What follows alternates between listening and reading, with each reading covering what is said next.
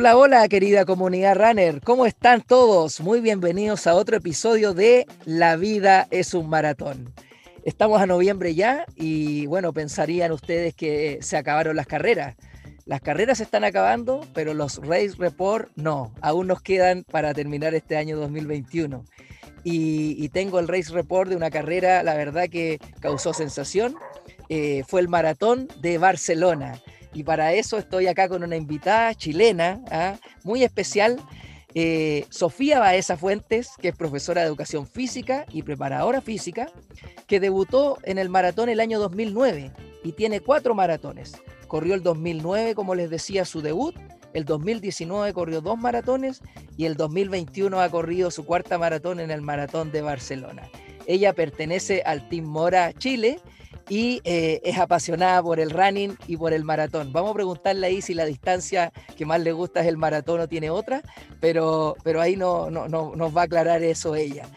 Salió segunda en su categoría y fue la mejor chilena por nuestro registro en el maratón de Barcelona. Así es que agradecerte, Sofía, la invitación a la vida de un maratón. ¿Cómo estás? ¿Cómo te encuentras? Hola Guti, es un gusto estar acá. Eh, me siento muy, muy, muy feliz de que me hayas invitado. Eh, como te había comentado anteriormente, yo había escuchado un poquito de tu programa y me encantó escuchar las experiencias de los demás en sus diferentes maratones que han corrido y me siento muy feliz de estar acá. Mira qué bien, eres la representante del maratón de Barcelona entonces de ahora en adelante y esperamos que de muchas más. Oye Sofía, cuéntame primero eh, ¿Cómo nace eh, la idea de ir a correr el maratón de Barcelona y cómo fue tu contexto, pandemia, que se lo pregunto a todos porque no podemos dejarlo ahí en el, en el tintero?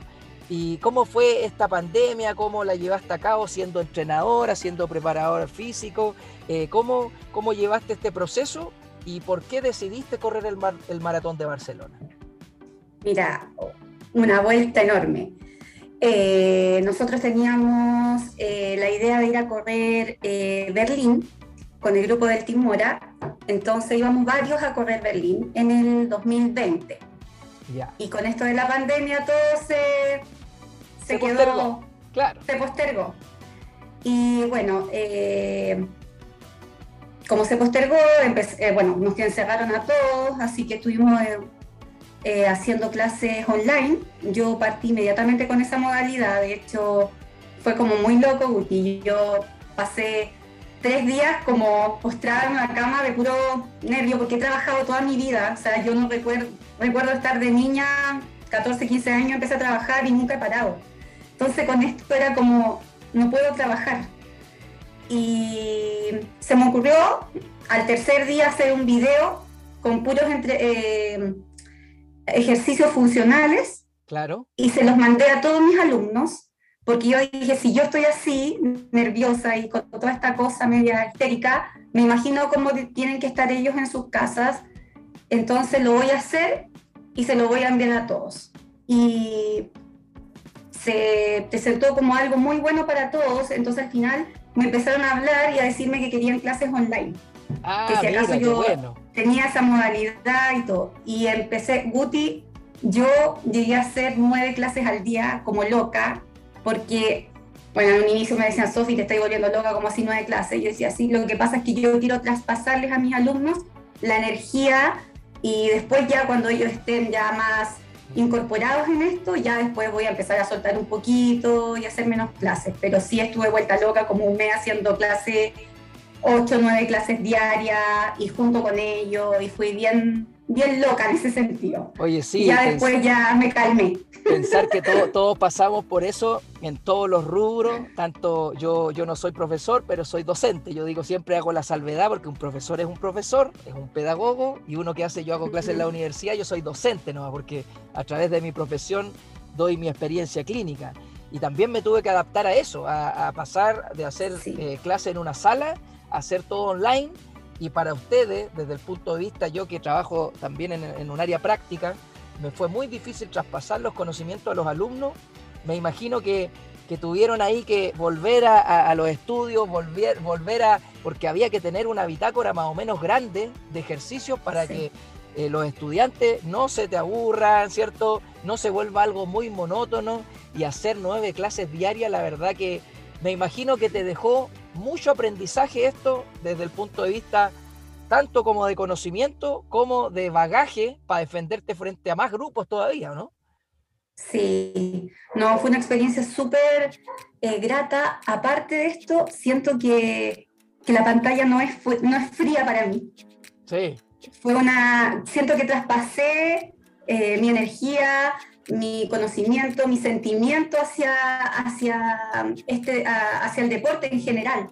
Entonces fue súper agradable después de todo ese proceso sentir y de hecho todavía hago clases online. O sea, la modalidad quedó para mí y, creo que va a quedar por harto tiempo. Sí, sin duda esto eh, llegó para quedarse y lo que dices tú es, muy importante. ¿ah? Eh, lo dijiste ahí pensando en la gente que, tenía problemas, que ya con este encierro fueron más problemas y al final tus clases se transforman también en, un, en algo importante para la salud mental de desconexión, de, pienso en un papá que tuvo que quedarse con ley de protección en la casa a cargo de los hijos, de alguien que tenía que hacer teletrabajo y quizá ocupar las pausas de eso para hacer actividad física. Y me imagino que por eso hacías nueve clases, porque en un inicio te tenías que adaptar a los horarios de, diferentes eh, alumnos y al final eran clases más personalizadas que grupales y eso también te, te tuviste que adaptar tú, ¿no? Sí, o sea, hice mucha clase grupal eh, muy temprano en las mañanas, partía a las 5.50 de la mañana, bueno, de hecho todavía esa clase sigue, 5.50, 7 a.m., 8 a.m., 9 a.m., después me saltaba a 1 de la tarde, 3 de la tarde, 5, 6, 7, 8, y ahí se terminaba la locura. Oye, y, todas estas clases me imagino que eh, tus debilidades se vieron fortalecidas con la preparación física y, yo no sé si fue un cambio para ti desde tu punto de vista ya como parte de tus entrenamientos, la preparación física, yo sé que como guías grupo, no sé en ti si se vio muy reflejada, eh, no sé si en resultado o en sentirte mejor. Eh, ¿Sentiste tú que también te, te, te viste beneficiada con esto? Mucho, mucho porque claro, como tú dices, uno dirige, mucho dirige, y bueno, con suerte haces una cosa personal para ti, de repente ya tomáis pesa, te ponías a hacer ejercicio y todo, pero acá era distinto, yo tenía que hacer muchas clases y lo bueno es que mi cuerpo reaccionó muy bien y, pude realizar montones de clases y de hecho después yo me acuerdo que después cuando nos dieron nos empezaron a dar permiso para salir, yo salí a correr y sentía que no había perdido nada, Mira que Todo lo contrario, me sentía más fuerte, me sentía con más fuerza. Entonces yo dije, o sea, esto me sirvió un montón. Es lo que nos pasó a la mayoría, ¿eh? la mayoría que, seguimos esta rutina y que aprovechamos el tiempo eh, eh, en la casa para ejercitarnos. Yo digo siempre, el corredor si tiene una debilidad en la preparación física, eso es innegable. trabajar la técnica de carrera, trabajar estos detalles que, hacen la diferencia. y, por eso yo creo que no es eh, azar que mucha gente esté rompiendo sus récords personales y, los atletas de alto rendimiento también. Entonces, eh, esto sin duda fue algo bueno para nosotros, pensando en lo mal que, generó todo esto en la sociedad, con las muertes por el COVID y todo, pero los deportistas y los runners en esto sacamos, sacamos cosas eh, buenas, la verdad. Oye, ya en este contexto, entraste a entrenar nuevamente, volviste con tu grupo. Eh, el maratón de Berlín también se corría eh, este año, estaba la posibilidad de correr el 2021. Eh, ¿Por qué decidiste por el maratón de Barcelona y no por el Berlín?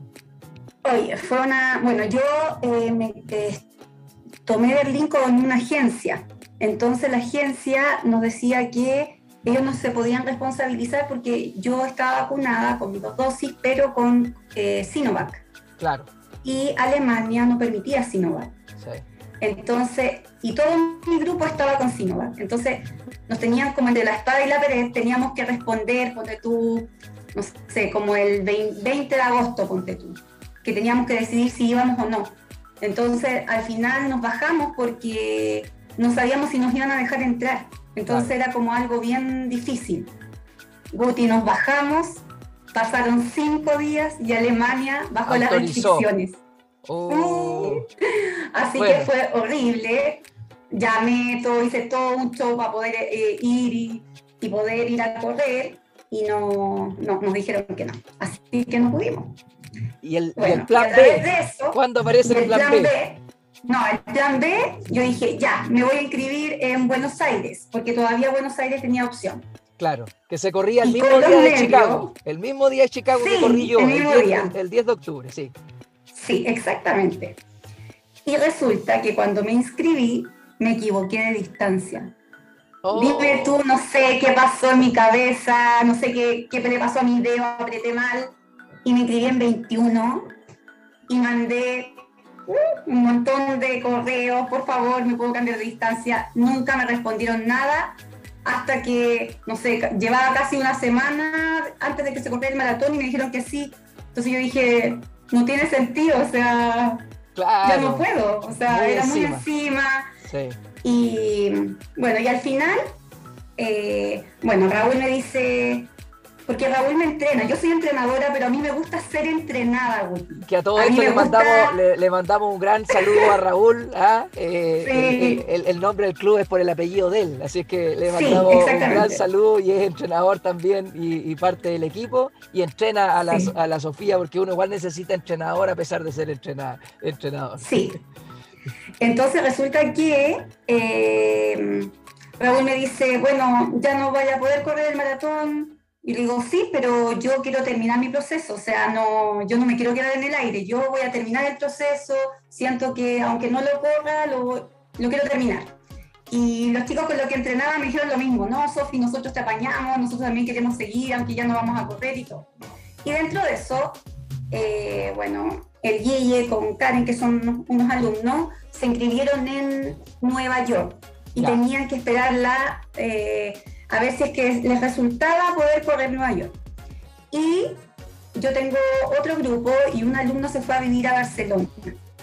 Y un día a la mañana, clase 5.30, yo recién conectándome y veo una historia de él por Instagram y me dice, decía, eh, voy a correr el maratón de Barcelona. Y, yo le, y le respondo yo, ay, qué bueno, eso es en marzo del, del 2022, porque en esa fecha se hacía Barcelona. Claro, Barcelona es en marzo. Me dice, sí, y me dice, no, profe, es ahora, en noviembre, y las inscripciones están abiertas, véngase. Y yo, ¿de verdad? Y me dice, sí, están abiertas, y me manda el link, 5.30 de la mañana. Recién despertando, recién despertando ahí con esta noticia. Sí, y yo dije, no, ya, esta es la mía, voy, sí o sí. Así que me inscribí sin que Raúl supiera nada. Salí de mis clases en la mañana, lo veo y le digo, eh, vamos a ir a correr Barcelona. ¿Quieres ir a correr conmigo o me acompañas? y Raúl así atacado me dice, pero ¿cómo? Y, el proceso y no sé qué, y el pobre vuelto loco, porque tenía que alargar el proceso, porque eh, esta se corría casi un mes y medio después, porque Berlín era el 26 de septiembre. Claro, ya, venía, ya venía la curva de supercompensación allá arriba, había que pillarla de nuevo. Arribísima, entonces había que volver a hacer una baja, volver a subir. O sea, tuvo que hacer una locura y él que se logró súper bien. Yo me saco el sombrero ante eso, porque igual para él tiene que haber sido súper difícil haber tratado de que todo nos cuadrara y que llegáramos en buenas condiciones y no agotados. Oye, entonces enfrentaste así esta, esta maratón de Barcelona con harta, harta historia detrás, porque entretenido. entretenido porque, uno ve el resultado nomás, sabe, ah, no, la, la, mejor chilena en el maratón de Barcelona, pero estas son las cosas entretenidas que, que a uno le gusta saber y, y que, y que dejan el mensaje de que el que, el que puede la consigue al final, si, es así esto. Oye, y, ya con los protocolos y bueno, eh, eh, una, fecha de, eh, una fecha en la cual ya más o menos con todas las maratones que se venían corriendo, uno ya más o menos tenía claro los protocolos, lo de las vacunas, que se podía ir a Europa más tranquilamente. ¿Cómo fue ese viaje? ¿Cómo fue llegar allá? ¿Muchos días de anticipación? No, de, tú podías, o sea, yo me fui el miércoles, yo corrí el domingo, me fui un miércoles y bueno, tenía que hacerme PCR, tenía que llevar eh, mi pase de movilidad internacional. el internacional. Y, sí. y el pase que te dan para entrar a Europa. Ya, ya. Así que esas tres cositas eran súper importantes que las llevara y en Europa no tienes que hacer cuarentena. Llegas, si tienes esas tres cositas, entras perfecto, no tienes ningún problema. Así que fue súper fácil la entrada y tuve súper buena recepción porque teníamos unos amigos que estaban allá, así que me fueron a buscar al aeropuerto. Fue súper, mira, Guti, yo no he ido a una pista atlética, yo creo que ya voy a cumplir casi dos años sin ir.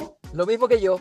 Y sí, y sabes tú que íbamos en el auto que nos fueron a buscar y me dice, Sofi, nosotros vamos a ir a entrenar, eh, nos vamos a dejar nosotros al hotel. Y yo le digo, no, si el hotel tengo el check como a las 3 de la tarde. Me dice, hoy no queréis soltar las piernas al tiro, vamos a la pista. Y yo así como... ¿Para, ¿para, qué, ¿para qué te dijeron?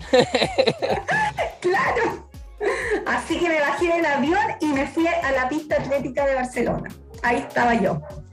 Y solté ahí unos 6 kilómetros con los chiquillos ahí trotando, conversando y ya después ya más eh, concentrada en lo que se venía. Mira qué bien. Oye, ¿sabías de este maratón o, o, así como te llegó encima, te enteraste en el camino? ¿O tenías información de, de este maratón, que era una de las más importantes de, de Europa, que, que, era una maratón más o menos plana, que, que servía como para quizás buscar un, un buen tiempo, que, la verdad la corre una gran cantidad de gente? Eh, ¿Tenías referencias buenas de, de, Barcelona? ¿O era una más del montón de Europa nomás? No, tenía una alumna que había ido a correr a Barcelona en el 2019, no, en el 2019, sí. En el 2019 una alumna fue a correr a Barcelona y le fue muy bien. Yo no tenía mayores referencias de la maratón. Eh, después empecé a, a, buscar y salía, claro, dentro de las 20 mejores de Europa, que tenía harta connotación y todo. Así que después me fui como enterando, ¿cierto? Como te digo, yo llegué y me inscribí, nunca vi la altimetría, que todo el mundo se preocupa de eso. Yo, no, yo llegué y me inscribí así, ah, ya, necesito papel.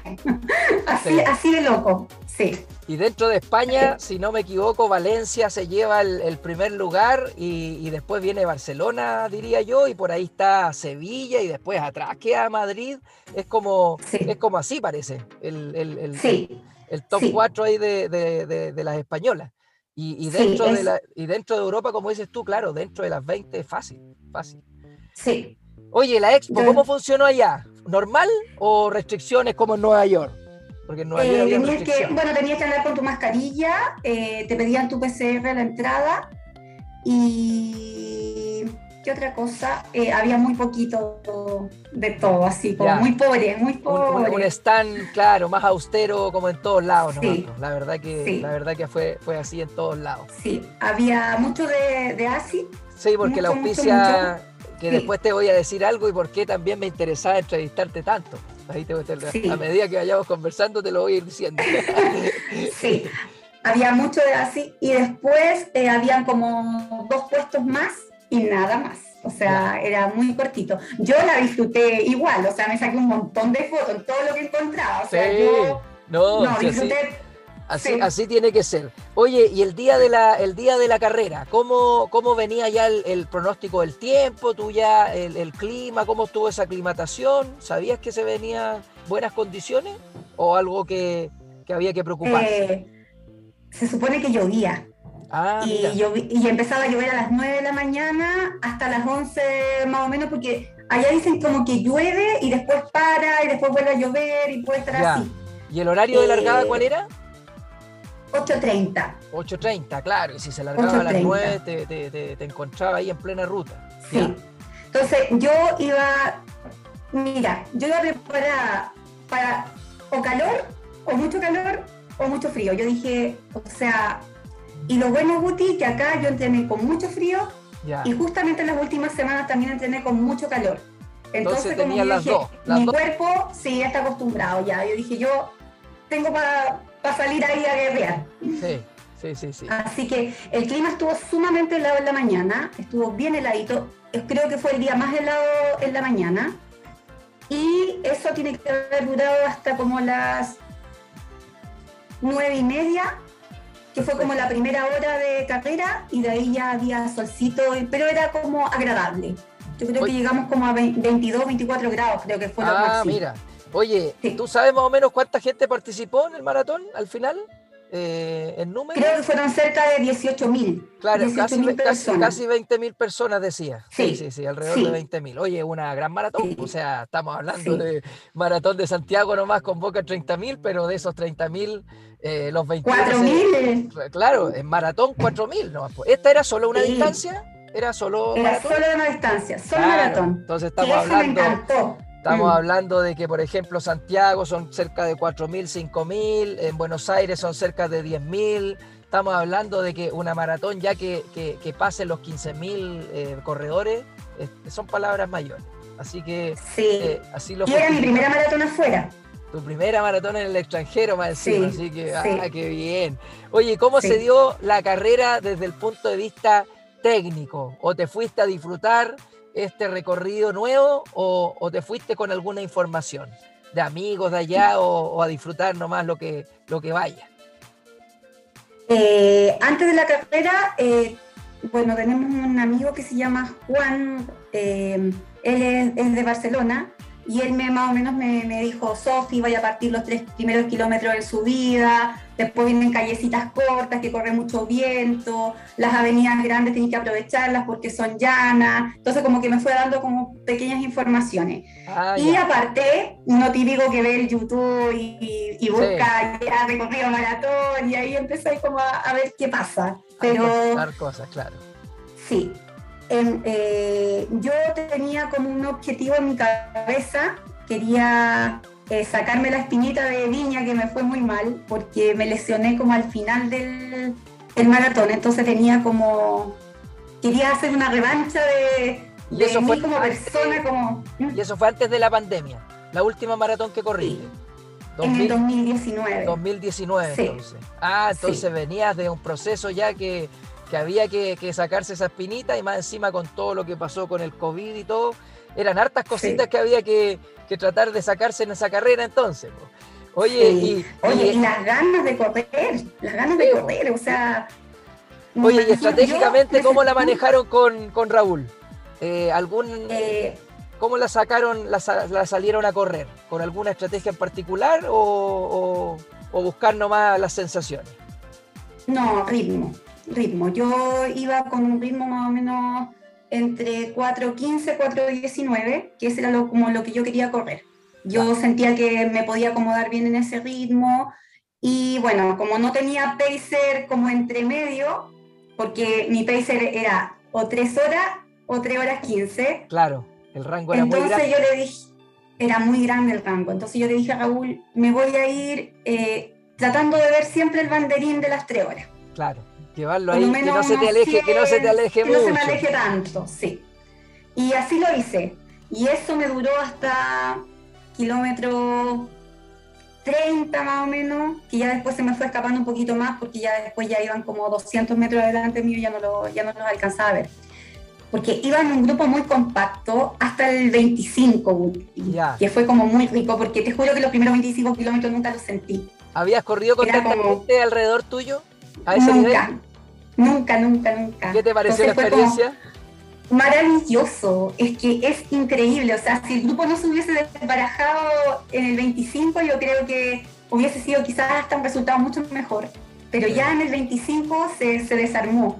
Claro. Quizás si hubiese habido más gente, quizás hubiésemos podido seguir todos juntos, pero, pero es bacán, o sea, yo lo recomiendo 100% porque de verdad que es muy rico correr con tanta gente alrededor, eh, todos marcando el mismo ritmo, es como que te se te van solas las piernas. Exactamente, se te van solas, tú lo has dicho. Oye, ¿y hasta, hasta qué kilómetro, tus recuerdos de, este recorrido, pensando hasta este kilómetro 25 en donde iba el grupo compacto? Eh, ¿Qué te acuerdas de eso? ¿Qué disfrutaste más? ¿El paisaje le diste atención o, iba concentrada o concentración al máximo nomás. Yo no me acuerdo mucho de los paisajes, la verdad, así que eh, no tengo mucho que decir. No, creo que fue igual que tú. Estaba, creo que pasé por el frente de la Sagrada Familia, casi me golpeó la cabeza y nunca la vi. Y si no la viste, claro, sí, sí, son, son detalles como eso, sí, nos pasa. Pero, pero claro, es que el focus va cada uno ahí con su, con, su estrategia y, con su sentido de sensaciones. Pues así es que. Así es que... Lo, lo, que sí te puedo decir es que igual era difícil como ponerte a mirar, porque no sé cómo, pero me quedé como al medio. Entonces yo iba como con muchos eh, hombres alrededor corriendo. Entonces como que iba al medio, no tenía mucha posibilidad de ver en realidad. ¿Y, la tenía Blue Line? ¿Tenía Blue Line la carrera? ¿Tenía el marcaje de la línea azul? Sí. sí, tenía el marcaje de la línea azul, pero iba como más hacia, hacia la derecha, yo creo, y yo iba como en el centro. Así que, pero igual estuvo, no me pasé tantos en metro, eh, creo que corrí como 300 metros más. Ya, súper bien medida Seguiste muy sí, bien súper bien medida. Sí, muy bien. Así Oye, qué, bien, pues qué bien. Y, y, todo el momento la llevaste controlada la carrera? ¿Te salió progresivo? ¿Te salió pareja? ¿Con split negativo? ¿O cómo fue eso? Mira, hasta el kilómetro 25, como te digo yo, iba tal cual como yo esperaba. Después del 25 ya empecé a luchar un poquito más porque la maratón no es tan plana, es, eh, como, bien... como, lo dicen, sí, sí. Sí, no, no es tan... Tiene sus falsos planos entonces. Sí, tiene sus falsos planos que son como largos, ¿cachai? Entonces eso te desgasta un poquito porque, no sé, pues hay tramos que son como, no sé, pues del... Lo que recuerdo yo, por ejemplo, una parte que me dolió harto ponte tú del 33 al 36, era durísimo. Tres, kilómetros, tres kilómetros es duro. Ya un kilómetro así en estos falsos planos ya es durísimo. Del 30 para adelante cualquiera, la verdad. Así que claro. y, al final, y al terminar el maratón, del 39.5 hasta el 42, 195 es subida.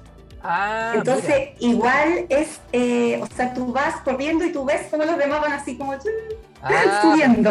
Entonces, es, eh, esa parte es como un poquito duro, duro. Entonces, como que el final no me salió el split negativo que yo quería. En algún momento pensé, yo dije, ya, el 30 adelante corro más rápido y no sé qué. Y de hecho, eh, según mi, mi, cronómetro, aparezco que yo voy berreando en el 30, más, empecé a correr más rápido, pero me llegó el palo en el 33 y, fue difícil como mantener un ritmo que ella llevaba, así pero lo que, un poquito, lo que traías, pero lo que traías ganado ya de reserva te permitió eh, llegar más o menos en, el, tiempo que tú, que tú pensabas. Oye, ¿cómo fue esa llegada? Que digamos, yo vi la foto eh, en el Instagram de, la llegada del, del, ganador y veo una meta con una alfombra azul espectacular y dos pilares así gigantes de unas estructuras arquitectónicas pero hermosas.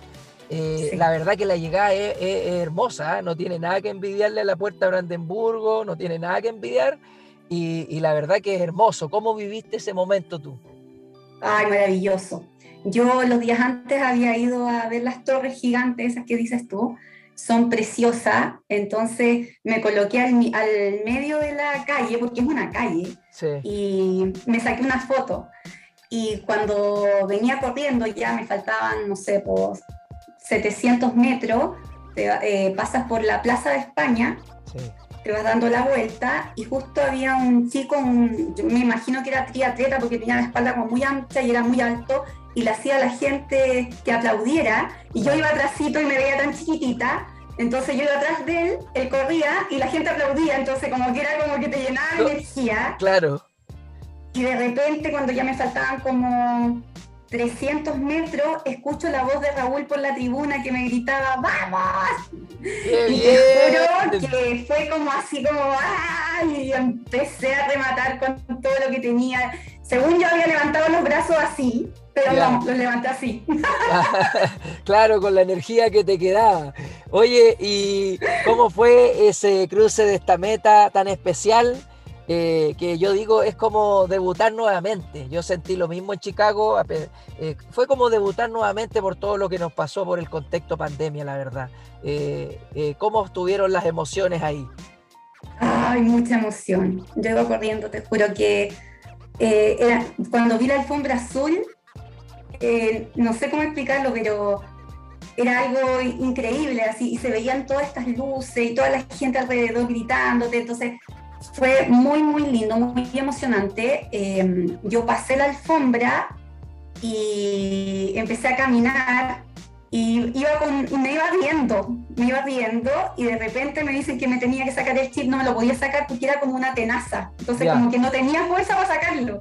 y me ayudó una niña y cuando me levanto eh, me puse a llorar. Claro. Fue como muy emocionante y la niña me abrazó y nos abrazamos las dos y llorábamos. Y ahí todavía no te, y ahí todavía no te entregaban la medalla. No, todavía no. Entonces seguí caminando, seguí caminando. Yo quería salir luego porque quería ver a Raúl que me estaba esperando al otro lado. Entonces caminé y ahí me entregaron la medalla, me entregaron mi bolsita y todo, salí de ahí y ahí Raúl me encontró y ahí lo abracé, estaba súper emocionado él y, yo igual, o sea, ahí estábamos los dos muy felices. Qué lindo, cómo se traspasa tu emoción, la verdad que muy, muy, muy bonito. Oye, y, con respecto al, tiempo, ¿lo viste de inmediato, lo aterrizaste de inmediato o, o después ya con el crono en la mano viste lo del tiempo y todo? ¿Este mm. viene siendo tu, tu mejor maratón?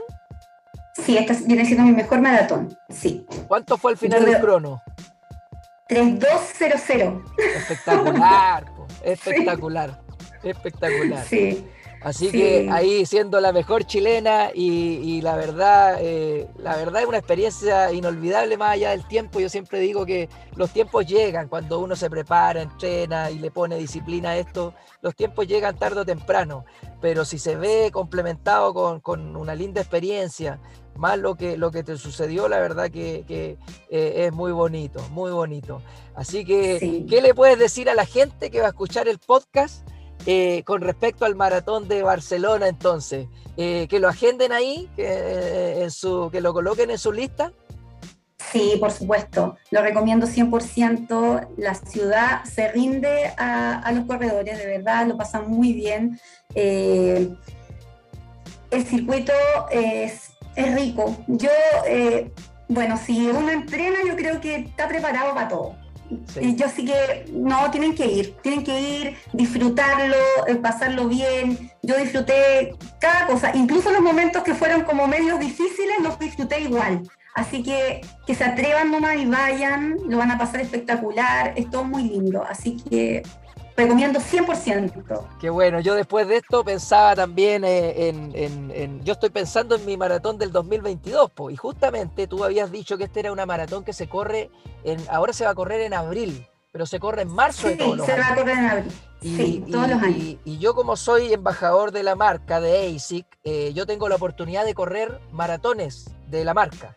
Y yo tengo que decidir entre Barcelona o París estoy pero tengo grandes posibilidades de ir a Barcelona. Y, dentro de las que quiero es Barcelona. Así que para mí era muy importante eh, saber cómo disfrutaste esto y me dejas más que convencido de que si se me da la opción voy a elegir Barcelona eh, para abril del 2022.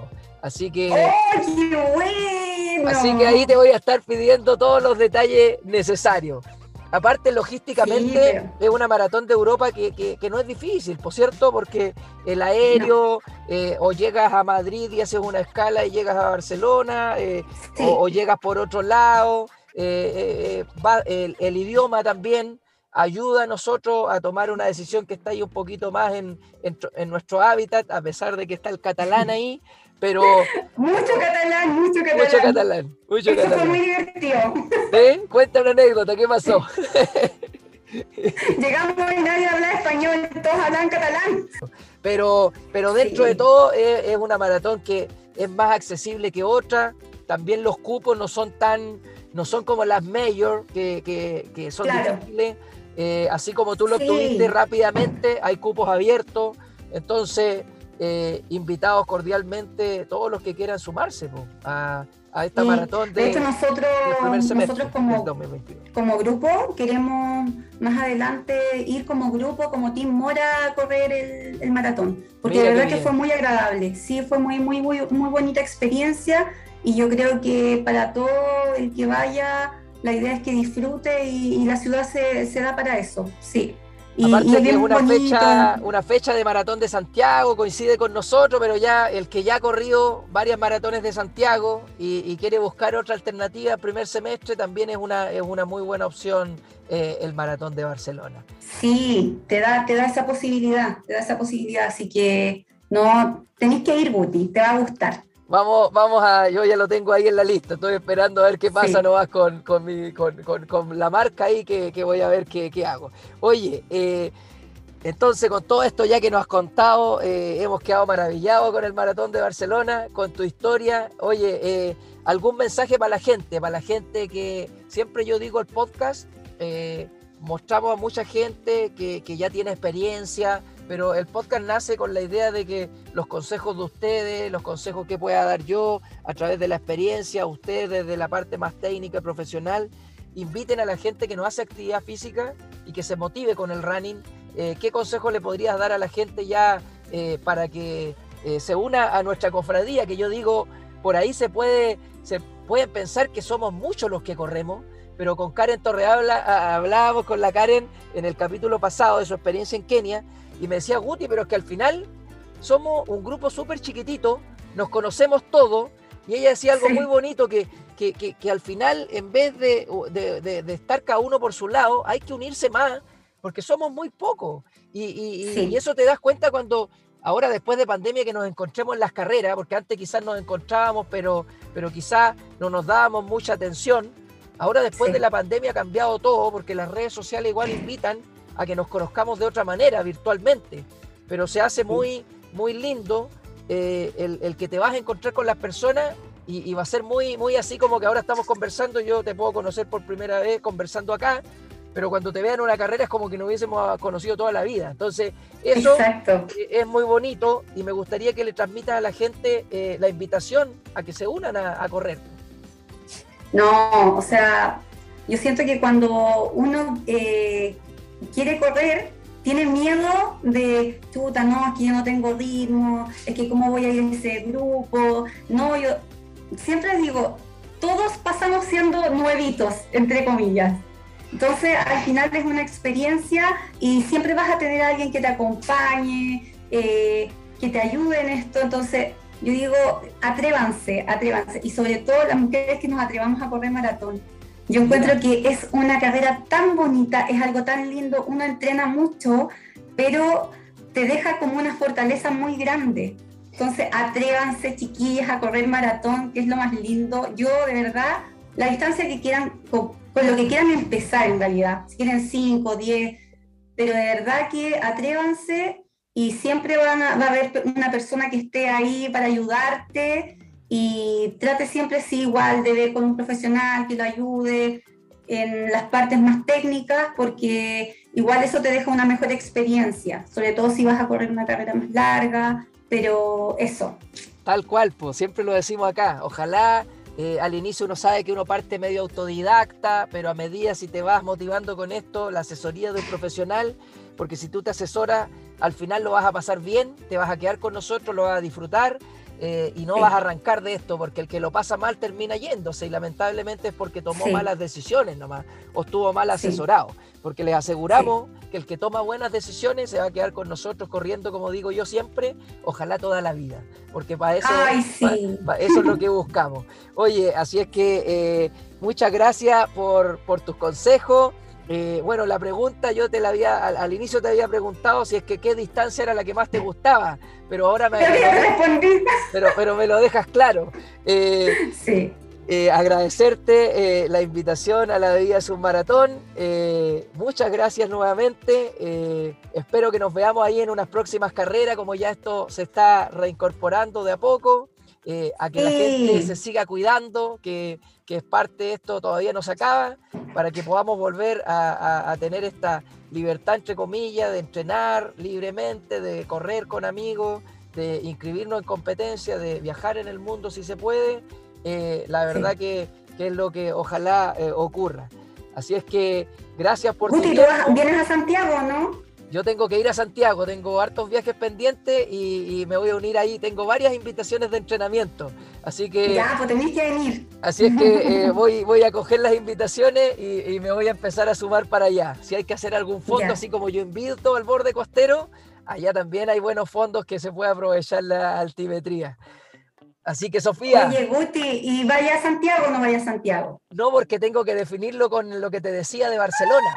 Así que la verdad que no, no, no, me he querido quemar los cartuchos todavía del maratón de Santiago porque quiero ver ahí qué hago con, con, con ASIC y, una maratón el, el primer semestre del, del, 2022 ahí con la marca. Así que, ya, qué bueno. Así que eso. Oye, muchas gracias nuevamente. Te has pasado. Y, bueno, vamos a estar corriendo por ahí, nos vamos a estar viendo seguramente en alguna competencia o algún entrenamiento. Te mando un gran abrazo. Pues, Bien, y un abrazo también. Y así vamos cerrando un nuevo episodio de La vida es un maratón. No se olviden de compartir, no se olviden de seguirnos y pronto estamos con otros episodios para cerrar este año 2021. Que estén muy bien. Adiós.